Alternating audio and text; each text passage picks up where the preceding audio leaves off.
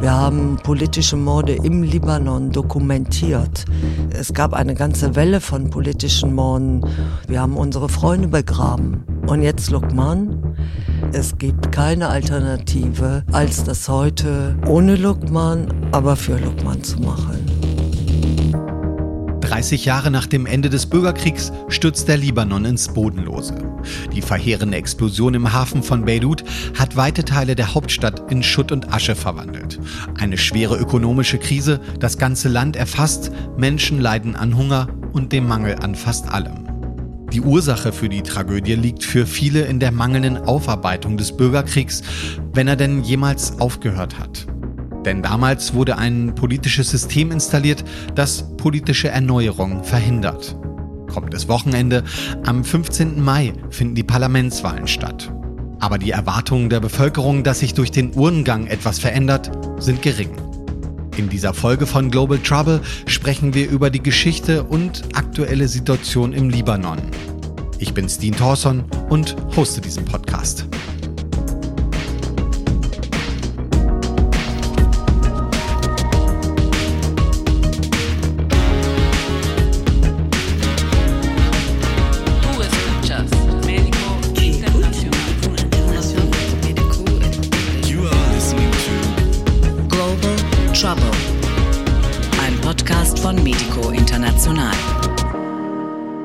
Libanon sagt man, jemand, der behauptet, er hat den Libanon verstanden, der hat eigentlich nichts verstanden.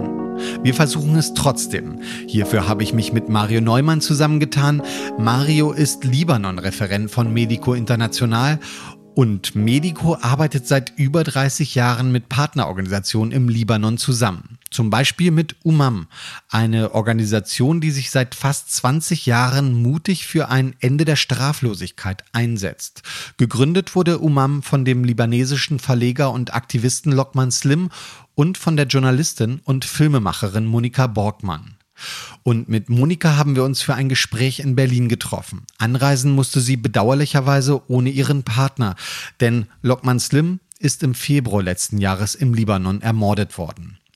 Alles weist auf einen politischen Mord hin. Sein Kampf um Aufklärung setzt Monika aber fort. Insofern ist es eine Folge über Politik, Verbrechen und auch Widerstand im Libanon. Ja, und Mario und ich sitzen jetzt mit Monika hier und ähm, freuen uns auf ein Gespräch mit dir. Erstmal vielleicht Hallo in die Runde. Ja, hallo. Hallo, hallo Monika. Schön hier zu sein. Monika, vielleicht, es gibt so viel äh, ähm, äh, zu besprechen mit dir. Äh, vielleicht als allererstes mal, was man sich natürlich fragt, was hat dich äh, vor Jahrzehnten ja ähm, eigentlich in den Libanon gezogen? Ich habe Arabisch studiert und äh, während meines Studiums ein Jahr in Damaskus verbracht. Das war noch im libanesischen Bürgerkrieg und bin dann über Silvester äh, nach Beirut geflogen. Und das war 86, 87. Und ähm, ich hatte ich hatte Journalisten in Damaskus getroffen vom ARD-Büro, die mir äh, ja, die mir irgendwie geholfen haben, das Ganze zu organisieren. Und ähm, ich bin ja, von Damaskus nach Beirut geflogen, was, äh, ich meine, das sind, äh, mit dem Auto sind das zwei Stunden, das heißt, man ist in einer Viertelstunde da. Und das Flugzeug, das kreiste irgendwie lange über dieser zerstörten Stadt. Und ich habe mich in diesem, diesem Moment schon gefragt, warum ich eigentlich hier bin. Aber das war der Beginn mit Beirut. Eine Woche über Silvester. Und wie ging es dann weiter?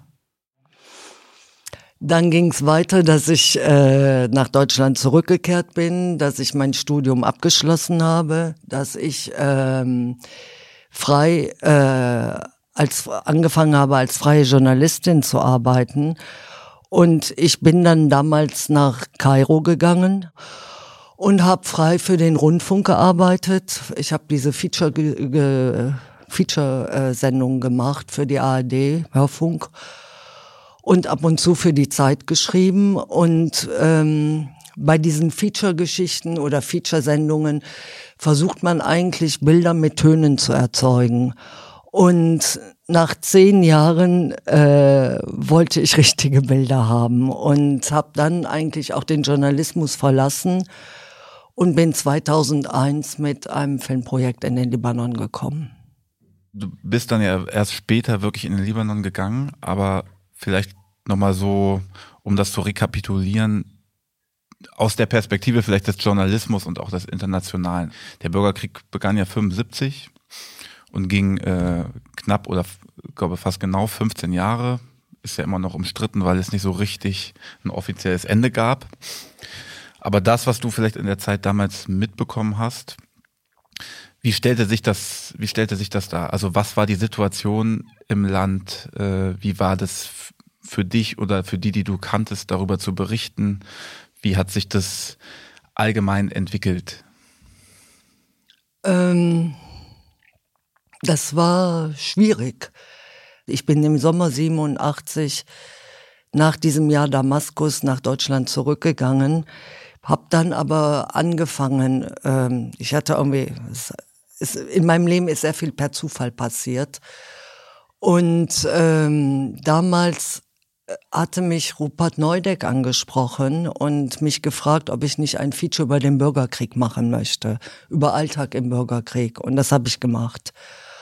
Und ich habe bei diesen Recherchen ähm, habe ich Milizionäre gesehen, habe ich Milizionäre kennengelernt und hatte dann äh, auch den Wunsch oder oder wollte dann hatte die Idee, ich würde gerne was über einen Heckenschützen machen. Und dann war der Krieg vorbei, offiziell 1990, und ich kam 92 zurück in den Libanon und habe angefangen, nach einem ehemaligen Heckenschützen zu suchen. Und die Atmosphäre war im Endeffekt, dass, ähm, dass eigentlich niemand mit mir über diesen Krieg reden wollte sondern das war die Atmosphäre irgendwo, der Krieg ist vorbei, es waren 15, das, äh, fünf, wir haben alle 15 Jahre von unserem Leben im Endeffekt verloren. Und äh, jetzt kommst du und willst wieder über den Krieg reden. Und ähm, es war wirklich eine Atmosphäre 92, 93, wo viele der Leute, die ich damals kennengelernt habe, ähm, ja eigentlich wirklich vergessen wollten und ähm, diesen Neuanfang gesucht haben und irgendwo ihr Leben wieder neu gestalten wollten, aber nicht irgendwo permanent mit diesen Erinnerungen konfrontiert sein. Und das war diese ganze Nachkriegsdiskussion, die hat dann eine, die hat dann die Form oder die hat sich vor allem um den Wiederaufbau des zerstörten Zentrums von Beirut gedreht. Und ähm, wie baut man dieses Zentrum wieder auf? Äh, wird es äh, teilweise abgerissen? Äh, setzt man neue Häuser hin oder restauriert man Häuser und der Libanon und diese diese Diskussion um den Wiederaufbau von Beirut hat eigentlich irgendwo die die Diskussion über über Verantwortung für den Krieg ersetzt, würde ich heute noch fast sagen. Und ähm, ich habe dann auch als, ja, ich habe meinen Heckenschützen gefunden, ich habe darüber gearbeitet, ich habe damals viel auch dann über den Wiederaufbau von Beirut gearbeitet. Dann kam Hariri an die Macht, Rafik Hariri. Äh, der, Wann war die, das? Der 94, vorher noch. 92, 93, 94, bin ich sicher. Aber woran ich mich noch ziemlich gut erinnere, ist, ähm, Rafik Hariri hat damals äh, eine Gesellschaft gegründet, die Solidär heißt und die für den Wiederaufstand, äh, für den Wiederaufbau des libanesischen, des Zentrums von Beirut verantwortlich war. Und äh, ja, und Hariri hat sich im Endeffekt für eine Politik der Tabula Rasa entschieden. Und ähm, ich erinnere mich auch heute an ein Konzert, das von der bekanntesten libanesischen Sängerin gegeben wurde, Fairuz, die sich während des ganzen libanesischen Bürgerkriegs geweigert hatte zu singen. Das heißt, das war das erste öffentliche Konzert, das sie damals am Märtyrerplatz gab. Und für dieses Konzert wurden mehr als 100 Gebäude äh, abgerissen. Mit dem Vorwand, man braucht Platz, man braucht Sicherheit und, und, und, und. Das heißt, Hariri, und das wurde Fairuz auch später vorgeworfen, und ähm, Hariri hat sich wirklich für eine Politik äh, der Tabula Rasa entschieden. Und dazu muss man eigentlich wissen, äh, der Krieg im Libanon wurde nie wirklich aufgearbeitet, es wurde nie jemand zur Verantwortung gezogen. Der Krieg hat äh, mit einem Amnestiegesetz geendet äh, das ähm, ja, das alle von ihren äh, Verbrechen befreit hat. Und ähm, und gleichzeitig gab es fast schon so eine Amnesie, irgendwo. Das ging mehr oder weniger miteinander überein. Und ja, und bis heute hat es eigentlich diese Aufarbeitung nicht gegeben, sondern es sind Künstler, die sich darum bemüht haben, es sind Schriftsteller, es sind Organisationen wie UMAM, unsere Organisation, aber offiziell hat es, wie gesagt, nie diese Kultur ähm, der Vergangenheitsbewältigung gegeben.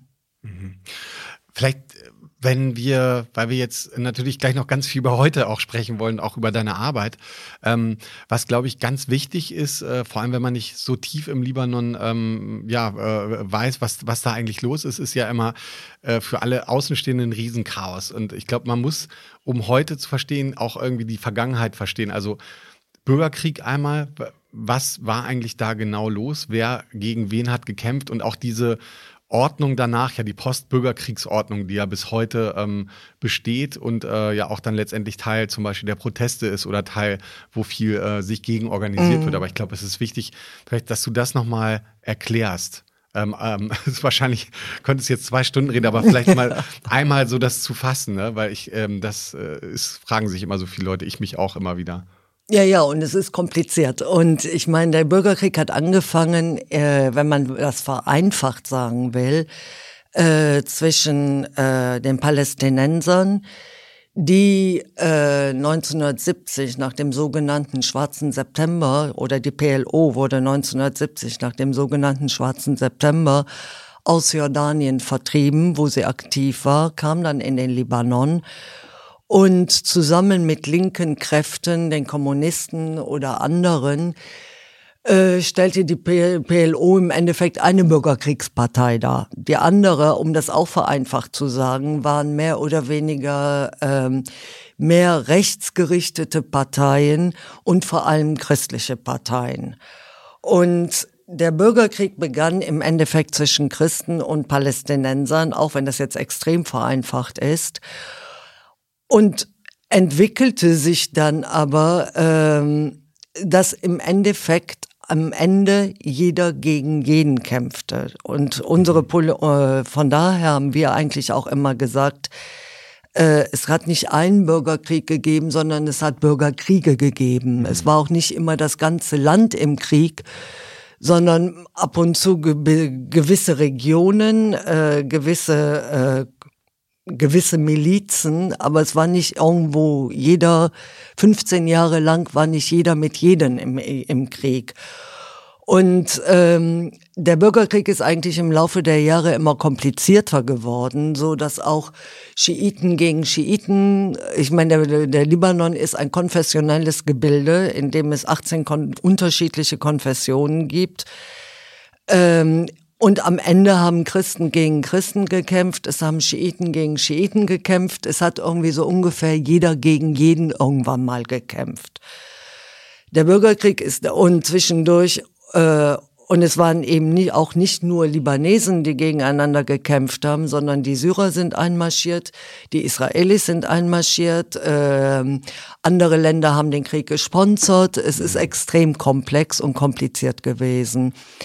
Der Krieg ist mit dem sogenannten Taif-Abkommen zu Ende gegangen, äh, benannt nach einer Stadt in Saudi-Arabien, das irgendwo die ganze konfessionelle Kon äh, Konstellation so regelte, dass der Präsident immer ein christlicher Maronit sein muss, der Ministerpräsident ein Sunnite und der Parlamentspräsident ein Schiite.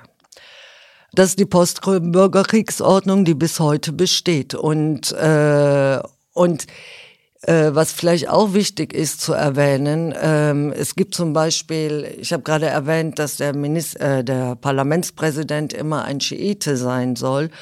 Und äh, der Bürgerkrieg hat 1990 geendet. Heute sind wir 19, äh, 2022, 32 Jahre später. Und äh, der, äh, der Parlamentspräsident zum Beispiel ist, dersel ist derselbe wie vor 32 Jahren. Und im Bürgerkrieg war er einer der Milizführer und heißt Nabi Birri. Das heißt, wir sind wirklich teilweise noch, teilweise noch in genau derselben Konstellation wie Ende des Krieges. Und all die Politiker oder die Milizführer, die im Bürgerkrieg eine Rolle gespielt haben, sind nach wie vor heute alle in der Politik und stellen im Endeffekt die in Anführungsstrichen traditionellen Parteien. Ja, ich wollte genau dazu nochmal nachfragen, weil ähm, das Taif Agreement, das wird ja oft auch zitiert, also dass man im Prinzip im Libanon eine politische Struktur oder einen Staat geschaffen hat, der auf den Konflikten des Bürgerkriegs einfach aufgebaut hat. Aber es ist ja tatsächlich noch mehr. Also der Bürgerkrieg oder die Logik ähm, des Krieges ist auch lebendig. Wenn man Wikipedia-Artikel liest über die bekannten Politiker, über den Präsidenten, dann haben sie, wie du eben schon über Nabi Beri gesagt hast, alle eine Bürgerkriegsgeschichte. Und die meisten von ihnen sind irgendwie auch halbe oder ganze Kriegsverbrecher, wenn man so möchte. Vielleicht kannst du noch mal so ein bisschen an, äh, erzählen, wie quasi auch dieses System immer wieder am Leben gehalten wird. Äh, das funktioniert auf diverse Art und Weise. Ne? Alles, was ich jetzt irgendwie sage, ist ein bisschen vereinfachend, aber es funktioniert wirklich auf diverse Art und Weisen. Ähm, es gibt Strukturen, die, die aus dem Krieg stammen einmal. Das heißt, irgendwo ähm, Mitglied einer Miliz zu sein oder heute diesem Politiker zu folgen, der damals der Milizführer war, bedeutet ähm, aus verschiedenen Gründen eine bestimmte Sicherheit. Es kann Überzeugung sein, aber es kann auch eine Sicherheit bedeuten. Das heißt, man zieht sich auf seinen eigenen Clan, auf seine eigene Partei zurück und äh, fühlt sich dadurch geschützt. Der zweite Grund ist, dass der Libanon, wie gesagt, nie eine Art von Vergangenheitsbewältigung gemacht hat und dass halt die viele Konflikte, die es bereits während des Bürgerkrieges gab, heute weiter schwelen, auch wenn nicht wirklich offen darüber gesprochen wird. Ähm, und in diesem Sinne, in diesem, in dieser Partei, in dieser Miliz oder im, diesen Führern weiter anzuhängen, bedeutet eben dann auch in diesem Sinne irgendwo eine gewisse Sicherheit oder einen vermeintlichen Schutz.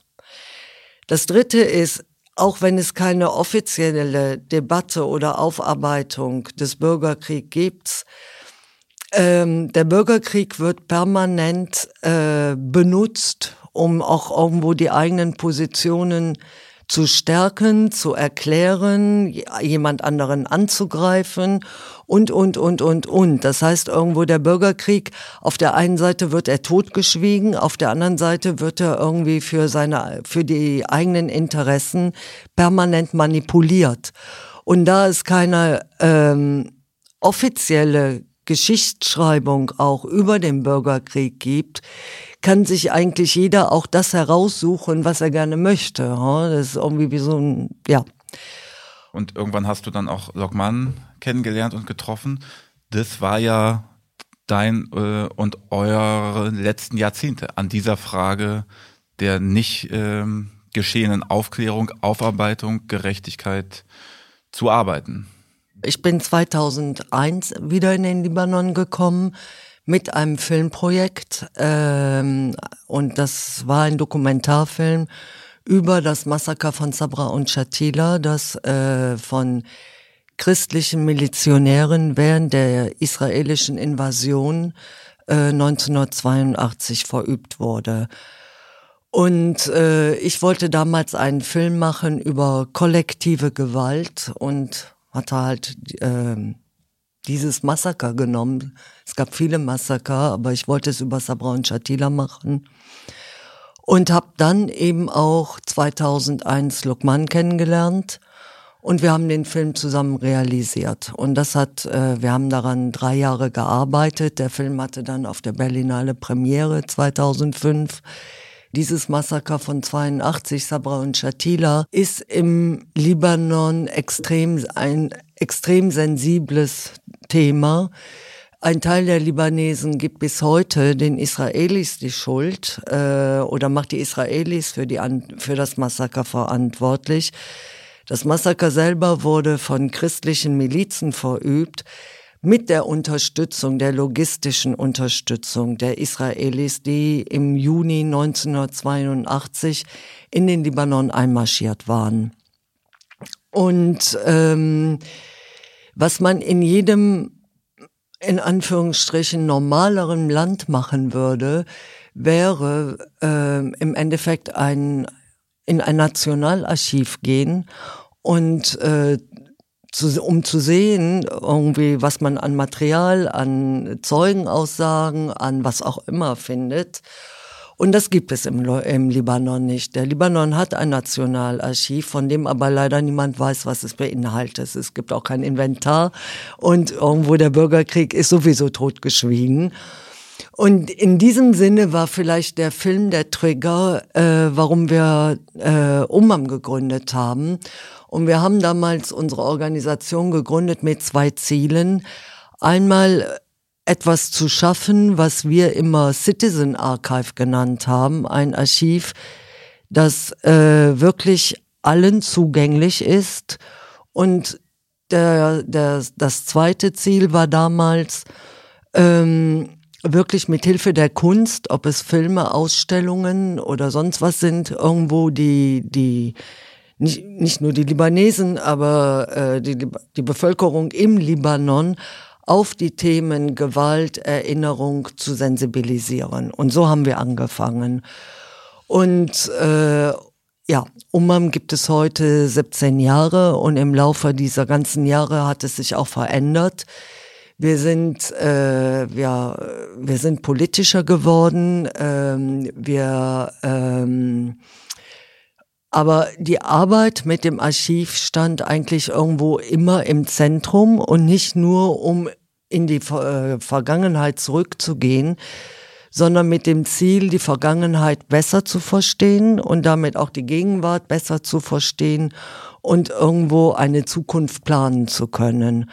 Und ähm, der Libanon wirklich ähm, ohne die Vergangenheit zu verstehen, und ich gebe gleich ein Beispiel, äh, besteht die Gefahr einfach, dass irgendwo, äh, dass der Libanon oder wir haben immer geglaubt, dass, oh, dass wenn man die Vergangenheit nicht besteht, dass dann die Gefahr besteht, dass der Libanon wirklich in diese alten Schemata zurückfällt. Wir haben vier Jahre an einem äh, Projekt gearbeitet, das hieß Most Welcome Lebanon and its Refugees. Und ähm, wir haben mit diesem Projekt begonnen, als eine große Welle von syrischen Flüchtlingen in den Libanon kam. Und wir waren davon überzeugt, irgendwo, um die Präsenz der Syrer zu verstehen, um ein Zusammenleben sich vorstellen zu können, musste man auch irgendwo zurückgehen in die Vergangenheit und sehen, wie ist der Libanon mit armenischen Flüchtlingen umgegangen, die 1918 in den Libanon kamen nach den äh, nach den großen Massakern. Wie ist der Libanon mit den palästinensischen Flüchtlingen umgegangen? Und auf diese Art und Weise haben wir eigentlich immer versucht, irgendwo äh, die Vergangenheit mit der Zukunft zu verbinden um sich wirklich eine Zukunft vorstellen zu können. Ihr habt euch ja dann, also du und Lockmann, ihr habt es zusammen ähm, Jahrzehnte verfolgt, diese Frage, aber ihr habt ja auch anderen Background gehabt. Also du hattest den Libanon Ende des Bürgerkriegs zum ersten Mal gesehen und Lockmann hat eine eigene Geschichte mit dem Libanon. Er ist, glaube ich, dort sogar geboren, aufgewachsen und hat auch eine Geschichte mit dem Bürgerkrieg gehabt. Vielleicht kannst du uns das kurz erzählen. Mm. Lokman ist 1962 geboren, das heißt, er war äh, 13, als der Bürgerkrieg begann. Äh, Lokman war in der kommunistischen Partei engagiert und äh, bis 1982. Und Lokman hat mit der israelischen Invasion und äh, dem Massaker von Sabra und Shatila hatte er irgendwo den Glauben verloren und äh, sowohl, ja, er hat irgendwie den Glauben verloren und hat sich dann entschlossen, äh, nach der Invasion Libanon zu verlassen. Er ist dann nach Paris gegangen und hat an der Sorbonne Philosophie und Altgriechisch studiert und ist dann 1989 in den Libanon zurückgekommen und hat dort äh, seinen Verlag Dar el-Jadid gegründet. Ich war im Libanon und arbeitete über Wiederaufbau und es gab damals einen Verlag, der diese ganze diese ganzen Essays über diese Diskussion publizierte. Und dieser Verlag war Dar el-Jadid. Und ich habe irgendwo jahrelang habe ich die Bücher von Dar el-Jadid gekauft, ohne Lukman zu kennen. Es war sein Verlag. Hm? Und äh, das heißt, Lukman hat eigentlich diese, ähm, als Publisher, hat er diese Rolle eingenommen, wirklich irgendwo alle Essays, die von äh, Architekten, Pol äh, Politologen und, und, und verfasst wurden, zu publizieren und damit im Endeffekt diese öffentliche Debatte, die um den Wiederaufbau von Beirut ging, äh, zu, ja, zu forcieren ne? und, ja, und zu lancieren. Und, ähm, und ich meine, ich bin mit dieser Kultur aufgewachsen, äh, dass eine Vergangenheitsbewältigung oder Dealing with the Past, dass das normal ist. Und ähm, ich habe das auch wirklich nie in Frage gestellt. Und ich glaube, da haben Lukman und ich uns einfach auch gefunden. Ne? Er hat das versucht, in einem Land zu machen, was eigentlich nichts davon wissen wollte. Und ähm, ich hatte ja, ich kam mit meiner eigenen Kultur, wo es irgendwo normal und in Anführungsstrichen mehr oder weniger normal war, nachzufragen. Und äh, ich denke, das ist irgendwo auch, wo wir uns getroffen haben. Weil es schon so oft der Name fiel, Lockmann, ähm, äh, der, der äh, ja sehr wichtig ist, auch in deiner persönlichen Geschichte, in deiner Schaffensgeschichte. Ähm, und der ja letztes Jahr ermordet wurde, auch aufgrund seiner politischen Arbeit ähm, und, und seiner Recherchen auch. Vielleicht ähm, kannst du dazu was erzählen. Was, was war da los an diesem Tag und wie, wie hast du den erlebt? Lokman war an diesem Tag äh, eingeladen zu einem Essen bei einem Freund im Süden, äh, in einem Ort, der Niha heißt. Und wir waren eigentlich beide eingeladen und ich bin nicht mitgefahren, weil ich Angst vor Corona hatte. Mm, ich wollte nicht in einem geschlossenen Raum sein und äh, ja, und ich hatte Angst vor Corona.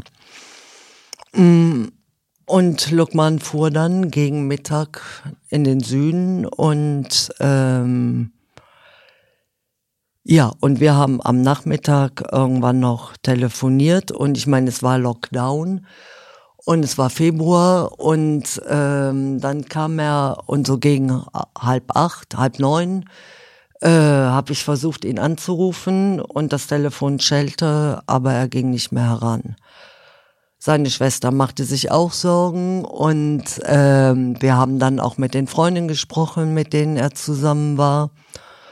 Und ja, und irgendwann, wir wussten dann, wann er aufgebrochen ist. Wir wussten, er müsste irgendwie spätestens äh, gegen zehn zurück sein, was er dann nicht war. Und ähm, ja, und dann haben wir irgendwie Panik bekommen. Und ähm, Lockmanns Schwester hat dann alle möglichen Freunde angerufen. Ich habe ein Team in den Süden geschickt. Ähm, und irgendwann war klar, dass etwas passiert sein muss. Weil wir haben auch sein Telefon geortet, wir haben sein Telefon gefunden, äh, aber wir haben Lukman nicht gefunden. Und ja, irgendwann bekam ich Nachrichten, eine, eine, eine, WhatsApp-Message. Ich hoffe, das, was wir im Fernsehen sehen, sind Fake News. Dann bekam ich einen Anruf, äh, der mir irgendwo sagte, ähm, äh, ich möchte, dass du es von mir weißt und nicht aus dem Fernsehen. Ja, und dann bin ich zum Fernseher gegangen und dann habe ich es gesehen. Aber äh, seine Schwester Rascha war, ähm, war bei der Polizei, bekam auch einen Anruf, kam wieder zurück und äh, ja, und wir saßen zusammen vorm Fernseher und, äh, und sahen es. Das heißt, irgendwo auch keine offizielle Stelle hat uns informiert. Hm. Was man sich natürlich gleich danach fragt, ist äh, einmal, warum, was ist der Hintergrund, aber auch, glaube ich, wenn ich jetzt mit dir hier sitze, man hat auch vielleicht gleich den Impuls, ähm, was, was hält dich noch im Libanon? Hast du schon, hast du Zweifel daran, eigentlich noch da zu sein? Äh, Gab es nicht auch einen Impuls der zu, bei dir, der dann sagt, in dem Land, was ich bestimmt auch lieben gelernt habe, äh, das verlasse ich jetzt? Nein, das war genau das Gegenteil jetzt erst recht. Ähm, ich habe Lokman im Januar, äh, im Juni 2001 kennengelernt. Und in all dem, was wir gemacht haben, ob das Filme sind, ob das Umam ist, was auch immer, aber der Kampf gegen diese Kultur der Straflosigkeit hat immer im Mittelpunkt gestanden. Und äh, wir haben über politische Morde gearbeitet. Wir haben politische Morde im Libanon dokumentiert. Wir haben, äh, es gab eine ganze Welle von politischen Morden 2005. Wir haben unsere Freunde begraben. Und jetzt Lukman. Das heißt irgendwo äh, heute, es gibt keine Alternative, als das heute ohne Lukman, aber für Lukman zu machen. Ja, vielleicht, du hast es gerade erwähnt, äh, nicht nur die Geschichte des Bürgerkrieges ist ähm, präsent und lebendig im Libanon lange, sondern politische Morde sind auch nach 1990 mehr oder weniger an der Tagesordnung oder haben zumindest äh, die Geschichte des Landes weiterhin geprägt. Ähm, vielleicht kannst du dazu zu dem zu diesem Kontext noch mal kurz auch was sagen. Politische Morde haben, während, haben bereits vor dem Bürgerkrieg begonnen und äh, es gab politische Morde vor dem Bürgerkrieg. Es gab politische Morde während des Bürgerkriegs. Äh, Hisbollah zum Beispiel, als Hisbollah aufkam, äh, hat, hatte, im Endeffekt hat Hisbollah während des Bürgerkriegs bereits seine eigenen Reihen, wenn man so will, in Anführungsstrichen gesäubert. Das heißt, ganz viele Schiiten waren auch in der kommunistischen Partei äh, engagiert und äh, das waren eigentlich die ersten, die Hisbollah auch getötet hat, so, ermordet hat. Es gab auch andere politische Morde. Nicht alle wurden von der Hisbollah verübt, aber ein großer Teil. Und dann ging der Bürgerkrieg zu Ende und dann gab es eine große Welle nach 2005. Im Februar 2005 wurde Rafik Hariri ermordet äh, der damalige Ministerpräsident, ähm, der ähm, ja, was man vielleicht noch dazu sagen muss, der Liban ähm, nach Ende des Bürgerkriegs ähm, war sowohl die israelische Armee noch präsent, wie auch die syrische Armee in bestimmten Teilen des Libanons. Die israelische Armee hat sich 2000 zurückgezogen und äh, danach gab es noch die Präsenz der syrischen Armee. Und zwei, im Februar 2005 wurde Rafik Hariri, der damalige Ministerpräsident, ermordet, ähm, was zu großen Man äh, Demonstrationen geführt hat. Und diese Demonstrationen haben provoziert, dass sich auch die syrische Armee aus dem Libanon zurückziehen musste. Und ähm, nach ja, und nach Rafik Hariri gab es eine lange Serie von politischen Morden, die eigentlich erst im Dezember 2013 geendet haben mit der Ermordung von Mohammed Shatter, dem ehemaligen Finanzminister. Und für viele, viele dieser Morde ähm, keiner dieser Morde ist wirklich aufgeklärt worden, aber ähm, für viele dieser Morde werden äh, Hisbollah und auch die Syrer verantwortlich gemacht. Mhm. Mhm. Es gibt äh, noch einen großen Teil, über den wir sprechen müssen. Äh, es gab ja die Explosion im, im, Hafen. Es gab auch eine riesen politische Bewegung vor, vor äh, drei Jahren, 2019, ähm, großer Aufstand. Aber ähm, ja auch die Ermordung Lockmanns, äh, jedenfalls deine Vermutung oder eure Vermutung ist ja, dass sie auch was damit zu tun hat, mit seinen Recherchen auch zu der Explosion im Hafen. Kannst du vielleicht dazu nochmal was sagen? Also was, was vermutet ihr? Man fragt sich, warum wurde er jetzt ermordet? Mm, das, ja, warum? Äh, warum jetzt? Das äh, ist eine Frage, die ich mir eigentlich bis heute stelle und ich habe keine befriedigende Antwort. Äh, Lokman, gut, ich habe irgendwo über die Filme oder einen Film gesprochen, ich habe über unsere Arbeit von Umam gesprochen, aber Lokman hatte noch eine andere Organisation, die Hayabina hieß und die vor allem versucht hat, im schiitischen Milieu ähm, etwas zu verändern oder eine Alternative zu den beiden großen schiitischen Parteien, Hisbollah und die Amal-Miliz zu schaffen. Hayabina hat teilweise eine hochpolitische Arbeit gemacht, äh, was zur Folge hatte, mehr als die Arbeit von Umam, denke ich mal, äh, dass Lokman seit Jahren Drohungen bekommen hat. Ähm, gleichzeitig war Lokman auch Kommentator im Fernsehen und ähm, und seit Beginn der Revolution 2019, er war oft dreimal am Tag im Fernsehen als Kommentator aktiv, war permanent im Fernsehen und hat kommentiert. Ich kann mich erinnern, als ich ihn zum ersten Mal getroffen hat, hatte zu einem Abendessen, da war er, glaube ich, währenddessen dreimal draußen, um Radiointerviews und Fernsehinterviews zu geben. Ja. Und das war oft so. Und äh, ja. Und äh, das heißt, persönlich glaube ich nicht, dass es nur einen Grund gab. Lokman hat irgendwo von nach der Explosion am 4. August 2020, die äh, der, das halbe Beirut zerstört hat, äh, hat Lokman äh, von Anfang ein, an eigentlich diesen Zusammenhang zwischen dem Ammoniumnitrat und den Barrel Bombs äh, gezogen.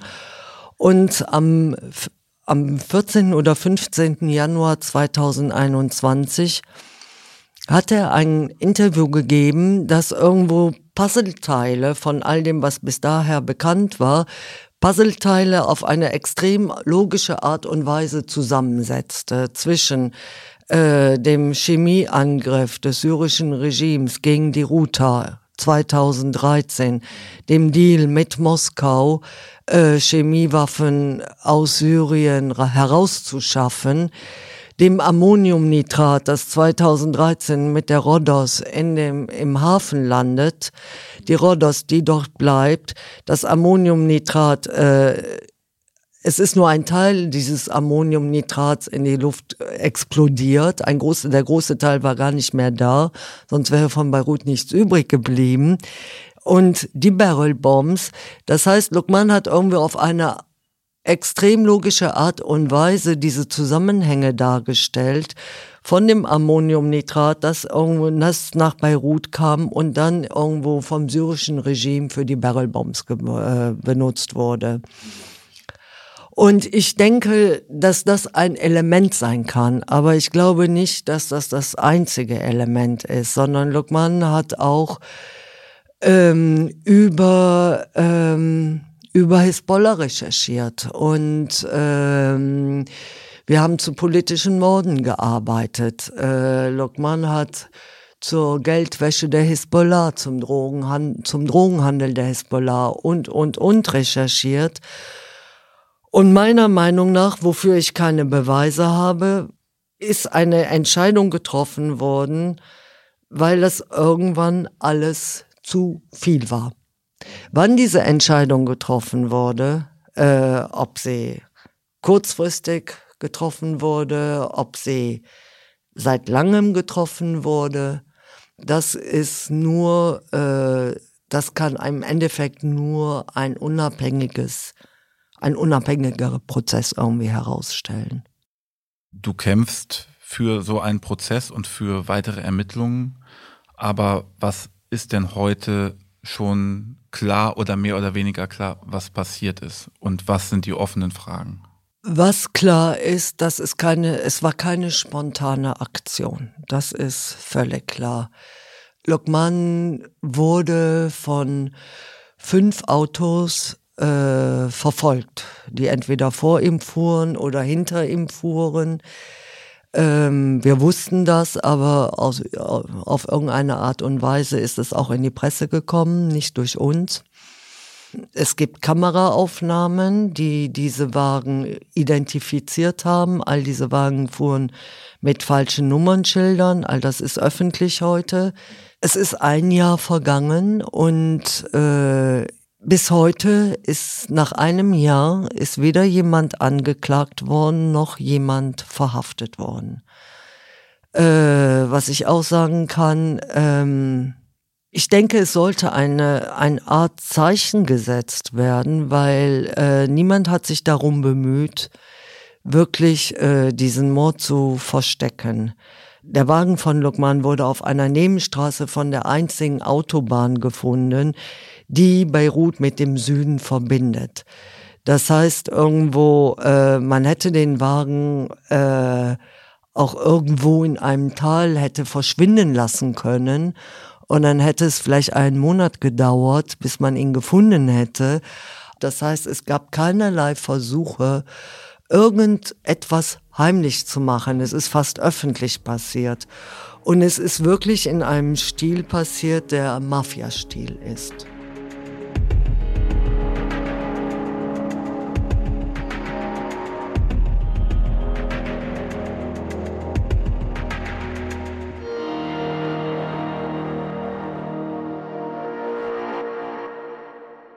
Ja, äh, es ist ein bisschen, also gerade wenn man dir nochmal so zuhört, äh, wirklich ja erstaunlich, dass im Libanon so Geschichte und Gegenwart sind eigentlich immer gleichzeitig präsent. Also man kann gar nicht so richtig sagen, wo hört die Geschichte auf, wo fängt die Gegenwart an, sondern ähm, es ist miteinander verwoben und das liegt ja an dem, was, was du uns auch erzählt hast, an der ähm, Aufklärung, die es nicht gibt, an an der Amnesty, an der Amnesty und so weiter. Und jetzt trotzdem, um mal vielleicht nochmal in die jüngste Gegenwart, die natürlich wieder auch Geschichte ist, zu springen. Ähm, die Kultur der Straflosigkeit setzt sich fort und ähm, die zwei Sachen, über die wir heute gesprochen haben, sind einmal der Hafen und äh, andererseits äh, die Ermordung von Lockmann. Wie, wie erlebst du diese Auseinandersetzung? Glaubst du auch, es gibt vielleicht eine Chance, dass es diesmal anders läuft und was ist passiert seit äh, 2020, seit dem 4. August, also seit der Explosion im Hafen und äh, seit dem 3. Februar 2021. Um das ein bisschen anders zu sagen, äh, mit all dem, was im Libanon passiert, kann man sich eigentlich auch fragen, ob der Bürgerkrieg jemals geendet hat. Er hat halt dieses offizielle Ende gehabt, was das Abkommen von Taif heißt. Aber im Endeffekt sind diese ganzen Wellen von Gewalt äh, weitergegangen. Also es gab nicht permanente Gewalt. Ähm, die Art der Auseinandersetzung hat sich irgendwo verändert, aber äh, wir haben uns immer wieder die Frage gestellt, erleben wir nicht nur irgendwie eine Pause in diesem Bürgerkrieg oder in den Bürgerkriegen, so, oder ähm, ist dieser Krieg wirklich zu Ende gegangen oder geht er nicht einfach doch weiter? die Gewalt geht eigentlich permanent weiter, auch wenn sie unterschiedliche Formen annehmen kann. Und was auch weitergeht, ist die Kultur der Straflosigkeit. Im August 2020 gab es eine immense Explosion von Ammoniumnitrat, das immer jahrelang im Hafen gelagert war. Äh, diese Explosion hat die Hälfte der Stadt zerstört. Äh, und auch bis heute hier gibt es keine Aufklärung. Und ähm, es gab einen ersten Untersuchungsrichter, der auch mehrere Politiker verhören wollte. Daraufhin wurde dieser Untersuchungsrichter abgesetzt.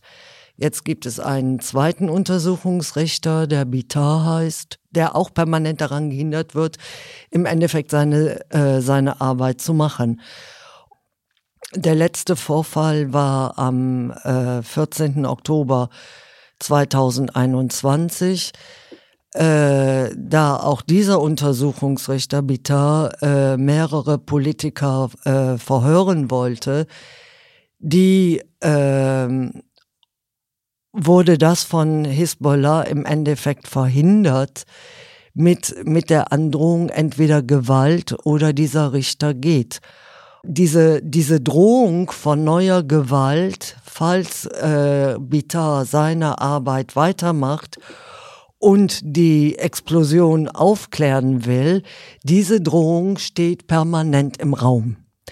Und vielleicht haben nicht alle Libanesen am Anfang wirklich Hisbollah für diese Explosion verantwortlich gemacht. Aber die Tatsache, dass Hisbollah mit allen Mitteln versucht, die, die Arbeit von äh, Richter Bitar zu verhindern mit allen Mitteln, ist, sind das äh, sind es Anwälte, sind es ähm, ist es die Androhung von Gewalt etc. Äh, macht Hisbollah heute in den Augen vieler extrem verdächtig. Und genauso ist es im Endeffekt äh, mit der Ermordung von Lukman. Ja, die Kultur der Straflosigkeit äh, geht weiter, aber gleichzeitig ähm, Geschichte kann sich auch mal ändern. Also du hast ja eben gesagt, du hast die Hoffnung, dass Geschichte sich ändert und vielleicht ist der Bürgerkrieg immer noch nicht vorbei. Ich kann mich erinnern, ich meine, du hast es auch gesagt, im Oktober 2019, der Bürgerkrieg ist jetzt vorbei.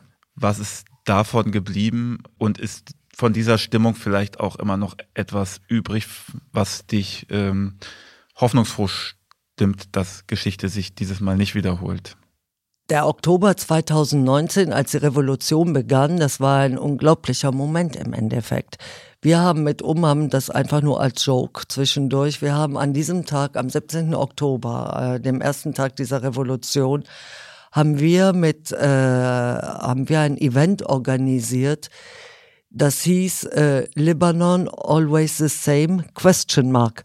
Das Event ging zu Ende, das war eine Konferenz und die Revolution hatte angefangen. Ne? Und, und ähm, ja, und irgendwo die ersten Wochen haben eine immense Hoffnung in den, äh, in den Libanesen geweckt, dass wirklich, dass sie diesen Konfessionalismus überkommen können, dass sie sich wirklich nur als Libanesen fühlen. Und es war eine Aufbruchsstimmung, die einfach wirklich äh, kaum mit Worten zu, zu beschreiben ist. Das war irgendwo, wir sind die neue Generation, wir lassen diese alle Differenzen hinter uns, wir lassen irgendwo diesen Bürgerkrieg hinter uns. Ähm, wir lassen diese konfessionelle konfessionelle Zugehörigkeit hinter uns und wir irgendwie setzen uns zusammen für einen anderen Libanon ein. Äh, sowohl das Militär wie auch die Polizei haben extrem hart zurückgeschlagen. Ähm, erneut Hisbollah und Amal-Miliz haben versucht, irgendwo äh, diese Revolution einmal zu unterbinden, indem sie äh, die Demonstranten angegriffen haben. Gleichzeitig haben sie versucht, dass, äh, diese äh, Revolution irgendwo zu infiltrieren mit irgendwo dem mit dem Ziel, äh, das bestehende System am Leben zu erhalten. Ähm, dann kam Corona, dann kam äh, die Explosion am Hafen und äh, und wie gesagt, irgendwo, man darf nicht vergessen, wie hart irgendwo die Sicherheitskräfte reagiert haben. Es gab eine große Demonstration äh, auch nach der Explosion am Hafen, ein paar Tage später. Und äh, es wurde Munition verwendet, es wurden äh, mehrere Demonstranten haben ihre Augen verloren und, und, und, und, und. Die Sicherheitskräfte haben mit einer unglaublichen Brutalität zurückgeschlagen. Und das und plus die Wirtschaftslage. Es gab diese ganze Inflation, die libanesische Lira hat an Wert verloren. Und im Endeffekt irgendwann äh, fand sich ein Großteil der Bevölkerung einer Situation wieder, wo sie eigentlich nur noch damit, in, mitten in der Pandemie, wo sie eigentlich nur noch damit beschäftigt waren, ihr Überleben zu organisieren. Erstmal hatten sie irgendwo, haben sie äh, ihr, ihr sämtliches Einkommen verloren. Das heißt, die Mittelschicht, die der Libanon mal kannte, gibt es heute nicht mehr. Äh, 70 Prozent sind unter der Armutsgrenze. Ähm, wer das Land verlassen kann, hat das Land verlassen. Ähm, äh, und alle sind und wir alle waren eigentlich nur noch damit beschäftigt, unseren Alltag irgendwo zu organisieren. Das heißt, irgendwie Strom zu bekommen, Medikamente zu finden und, und, und, und, und. Und in dieser Situation ähm, haben manche der traditionellen Parteien äh, wieder Zulauf bekommen, in dem Sinne, was wir auch am Anfang gesagt haben, dass die äh, dass sie eine gewisse Sicherheit bieten. Das heißt, sie haben zum Beispiel die allernötigsten Lebensmittel verteilt und, und, und. Und ähm, das hat wiederum dazu, der Elan ist verflogen, der Elan ist verflogen. Und was heute eigentlich von, von dieser Revolution bleibt, es haben sich diverse Parteien gegründet, und dann muss ich irgendwo zeigen, ob sich diese Oppositionsparteien, die aus der Revolution herausgegangen sind, ob sie sich wirklich behaupten können. Und die Hoffnung besteht im Endeffekt, dass sich diese ganzen Gruppen zu einer Liste zusammenfügen, wo äh, ja, die, die sie dann präsentieren können und sich nicht als mehrere Listen äh, aufstellen, so dass, dass sie im Endeffekt dann nicht gewinnen. Weil das Schlimmste, was heute dem Libanon passieren könnte, meiner Meinung nach, ist, dass die Wahlen stattfinden, dass die Opposition verliert und dass die traditionellen Parteien sagen können, äh, seht, äh, die Libanesen wollen uns. Und ich meine, das wäre wirklich die absolute Katastrophe für das Land. Und, ähm, und leider ist die Opposition heute auch gespalten zwischen denen, die sagen, das Hauptproblem im Libanon ist Hisbollah, weil es kann keinen funktionellen Staat geben, solange eine Miliz den Staat kontrolliert.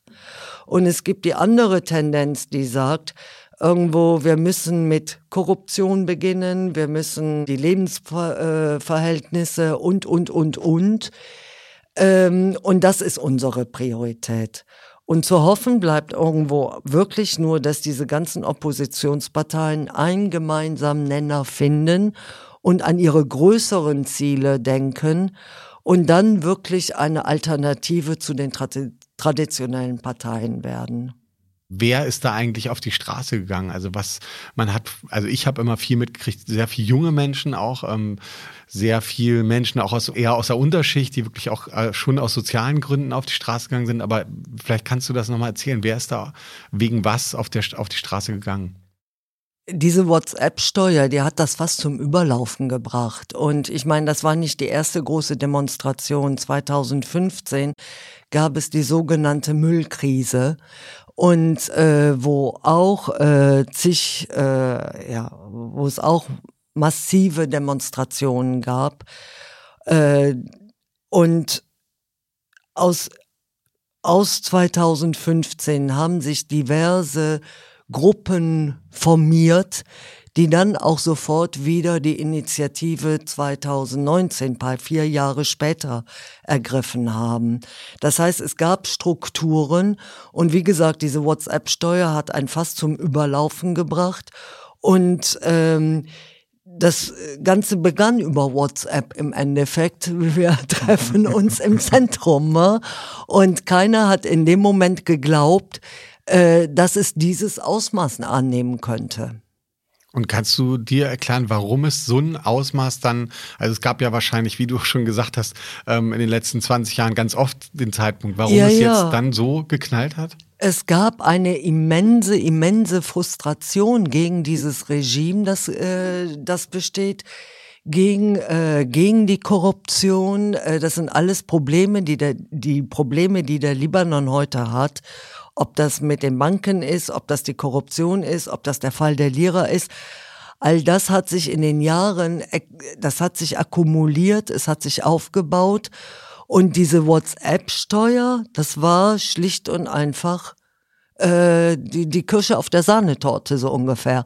Und, und hat das Ganze wirklich zur Explosion gebracht. Und am Anfang waren auch alle äh, beteiligt. Ich meine, irgendwo, wir leben in den südlichen Vororten von Beirut, äh, die von Hisbollah kontrolliert werden. Und selbst da haben die Leute die Reifen verbrannt. Ja? Das heißt, das war ähm, in allen Gebieten eigentlich wurde protestiert und das hat sich wie ein Lauffeuer ausgebreitet. Und dann haben Parteien wie Amal oder wie Hisbollah haben ihre Anhänger zurückgerufen. Ja, und es war, aber es war irgendwie, es hat sich wie ein Lauffeuer im ganzen Libanon ausgebreitet. Es waren am Anfang alle daran beteiligt. Ähm, und dann, wie gesagt, haben bestimmte Parteien versucht, wieder die Kontrolle über ihre Anhänger zu bekommen. Und es war natürlich, es waren viele junge Leute, die äh, die von einer Zukunft im Libanon träumen, aber diese Zukunft nicht mehr sehen. Ne? Und ich weiß nicht, wie oft ich gehört habe während diesen ersten Wochen der Revolution, das ist unsere letzte Chance. Und wenn die, wenn, wenn diese Revolution keinen Erfolg hat, äh, dann werden wir den Libanon verlassen. Und diese Leute, die mir das gesagt hat, haben, haben auch den Libanon verlassen. Und Vielleicht noch einmal, wo ich gern zurückspringen würde, ist die, äh, die Frage mit dem Hafen und ähm, der Explosion. Man fragt sich ja, also letztes Jahr, das ging ja wirklich durch die ganze Welt. Jeder hat, äh, hat diese Bilder im Kopf. Äh, Zehntausende, wahrscheinlich Hunderttausende Menschen, die wirklich irgendwie direkt betroffen sind. Also eine halbe Stadt, die quasi ausradiert wurde innerhalb von, von Sekunden. Ähm, man fragt sich natürlich, wie, wie ist die Situation heute? Also du hast schon geschildert, ähm, äh, es gibt eigentlich keine Aufklärung darüber. Ähm, Hisbollah geht auf die Straße, wenn, äh, wenn äh, dann doch vielleicht äh, ein, ein Hauch von Aufklärung entsteht. Ähm, was, was sagen denn die Menschen dazu? Und also wie ist die Situation äh, der Menschen? Aber was machen auch die Menschen? Äh, also das sind ja Hunderttausende, wenn zum Beispiel die Hisbollah da äh, dann auf einmal ihre Waffen zückt, äh, gibt es dann nicht auch äh, Widerstand dagegen? Das machen die Menschen. Es gibt eine unglaubliche Müdigkeit auch. Und ich meine, ähm, nach der Explosion, das waren wirklich NGOs, das waren Aktivisten, das waren das waren ganz normale Bürger, die irgendwo, ähm, die versucht haben zu helfen. Irgendwo, äh, das waren, ich glaube irgendwo jeder, ich auch, äh, jeder hat noch irgendwo dieses Geräusch von zersplittertem Glas irgendwo im Kopf. Und das sind irgendwie Geräusche, die auch nicht mehr weggehen. Ne? Und der Staat hat völlig versagt. der Staat hat nichts gemacht, sondern das waren wirklich die, die NGOs, die Aktivisten, jeder, der irgendwo helfen konnte, hat geholfen. Es gab irgendwo in den ersten Monaten eine unglaubliche Solidarität zwischen den Libanesen, weil, ja, weil der Staat einfach absent war. Es gab keinen Staat. Und ähm, wie leben die Leute damit? Ich meine, irgendwie inzwischen sind, äh, jeder hat irgendwie sein Glas ersetzt und, und, und, und, und und versucht irgendwie die Schäden zu beheben. Äh, es ist noch immer viel zerstört. Es ist teilweise aufgebaut, wieder äh, renoviert worden äh, wieder aufgebaut worden, aber ein Großteil äh, der Stadt ist, ist einfach verschwunden. Ein großer Teil der Stadt ist nach wie vor zerstört. Ähm, und es gibt eine immense Wut. Es gibt wirklich eine immense Wut, aber die sich heute nicht wirklich mit einer neuen Revolution, zumindest nicht bisher, entlädt. Aber ähm, es gibt eine immense Wut und es gibt irgendwo eine, im, das Gefühl einer immensen Ohnmacht. Weil das Ganze findet erneut irgendwo. Die Libanesen haben ihr, ihr ganzen, ähm, na, gespar, ihr ganzes Gespartes. Ein Großteil der Libanesen hat all das verloren, was sie jemals gespart haben. Wir sind mitten in einer Pandemie. Äh, die Leute haben keinen Strom, die Leute haben keine Medikamente. Äh, Leute wissen nicht, wie sie im Endeffekt äh, ihre Familien ernähren sollen. Der Mittelstand ist zusammengebrochen. Das heißt wirklich, ein Großteil der Libanesen schwankt zwischen dieser Wut und einer immensen Ohnmacht und erneut damit irgendwo nähern sie sich, weil sie auch einfach auch Unterstützung brauchen, nähern sie sich, ähm, nicht alle, aber ein Teil nähert sich wieder diesen traditionellen Parteien an, in der Hoffnung, irgendwo unterstützt zu werden. Also der Libanon liegt irgendwie in Trümmern. Du hast gesagt, sehr viele sind weggegangen. Du bist noch da und du bleibst. Du wirst auch bedroht und trotzdem machst du wahnsinnig viel. Eigentlich sind es zwei Fragen. Also erstens, woher nimmst du die Kraft, wenn du erzählst, dass eigentlich alle weggehen? Und natürlich, also was machst du jetzt? Was sind deine Pläne? Der Mord an Lokman muss wirklich aufgeklärt werden. Das war nicht nur der Mord an dem Mann, mit dem ich fast 20 Jahre gelebt habe, sondern irgendwo, es war ein Mord an Libanon es gibt dieses Gefühl, ich weiß nicht, wie ich das äh, beschreiben kann, das war too much. Äh, das ist irgendwo ein Gefühl, das wirklich in einem Großteil, äh, das ein Großteil der Libanesen hat, aber sie werden es nicht schaffen, die Legitimität seiner, unserer Arbeit zum Schweigen zu bringen. Und da der Mord an Lokman nicht der einzige Mord im Libanon war, sondern der Libanon kennt seit seiner Unabhängigkeit 1920 oder seit seinem Bestehen 1920, kennt er mehr als 200 politische Morde.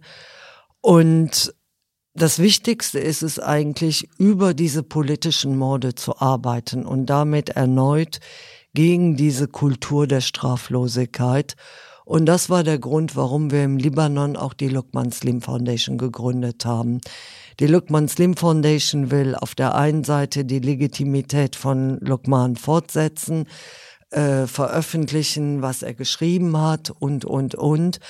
Und irgendwo dieses Erbe ähm, weiter bestehen lassen.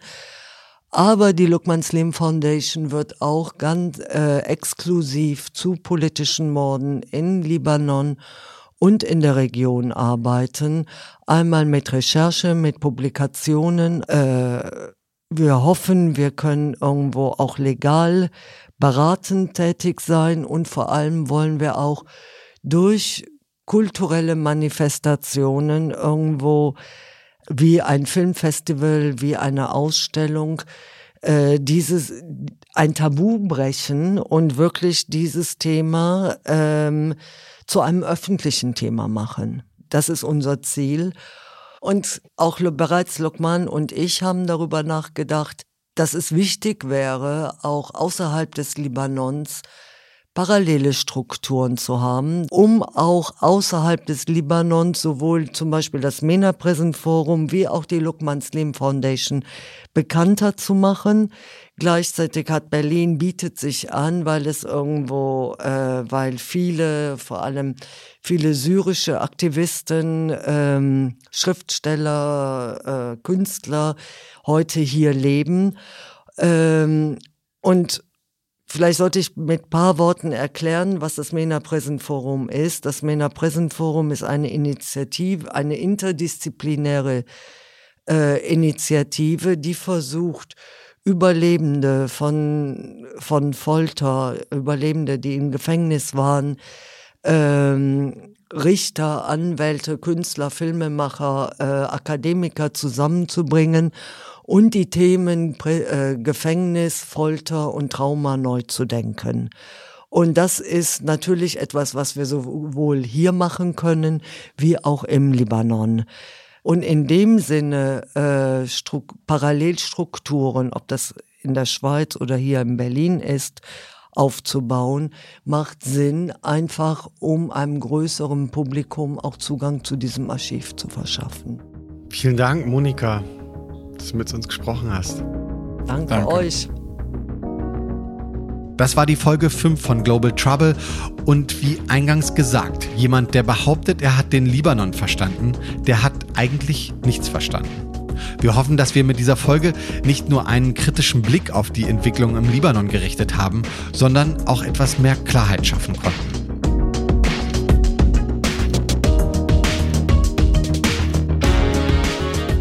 Global Trouble, ein Podcast von Medico International. Produktion, Musik und Sounddesign Max Stern. Redaktion Christian Selzer, Mario Neumann, Radua Khaled Ibrahim. Host Steen Thorson.